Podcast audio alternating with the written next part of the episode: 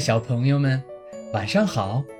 小熊皮皮特别喜欢满天的小星星，于是他决定要把星空搬到自己的屋子里面。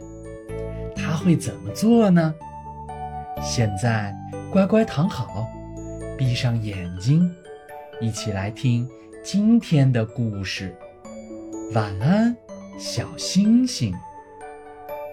小熊皮皮每天晚上都会趴在窗户跟前，抬头看着天空中的小星星们。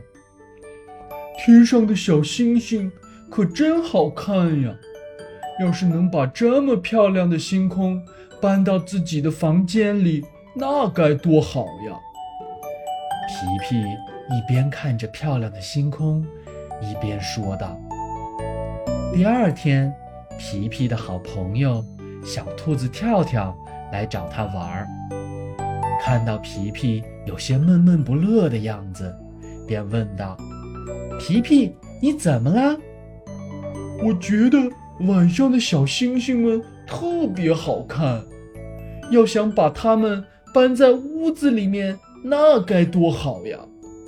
这样的话，每天晚上都能看着小星星们睡觉了。”我倒是有一个好办法，前几天手工课，松鼠老师刚刚教了我们怎么用彩色纸来做小星星，我们可以一起来做。真的吗？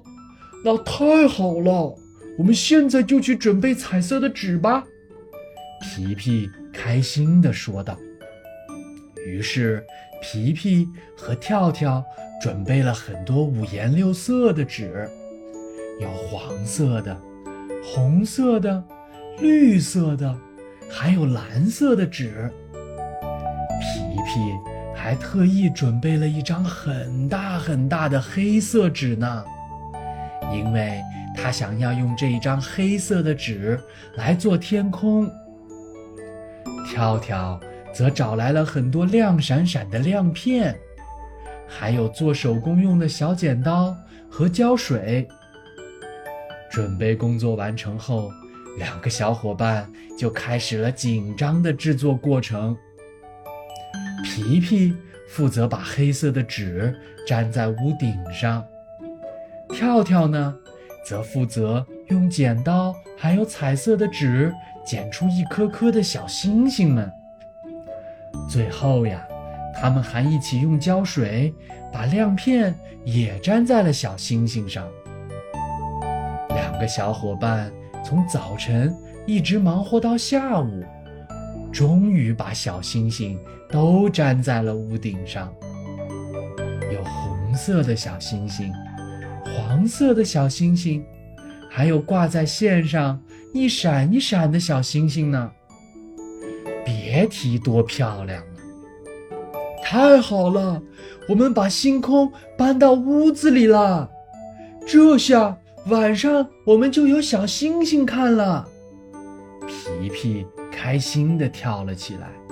是呀，现在我们只要等太阳落山就好了。皮皮也开心地说道。于是，皮皮和跳跳就一起等着太阳落山。慢慢的，天空渐渐黑了下来。可是。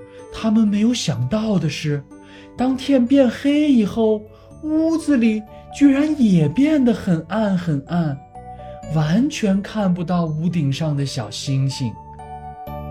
我们的小星星怎么不会发光呀？皮皮说道。是呀，我明明还准备了亮片的。跳跳也有些失落地说道。哈哈哈哈哈。亮片没有光是没有办法自己亮起来的，也许我可以帮助你们。一个声音这个时候从窗外传了进来：“是谁呀？”皮皮和跳跳一起向窗外看去，原来呀，是一只萤火虫。你们好呀，我叫亮亮，我是一只萤火虫。我想。我和我的伙伴们可以帮助你们。真的吗？我们真的能在屋子里看到小星星吗？皮皮和跳跳着急地问道。当然啦，你们等我一会儿，我去找我的小伙伴们。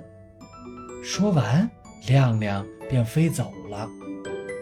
不一会儿，皮皮和跳跳就看到窗户外面一闪一闪的。我们来啦！亮亮这个时候喊道。只见亮亮和他的好朋友们一起飞进了皮皮的房间。一瞬间，一闪一闪的萤火虫就照亮了整间屋子。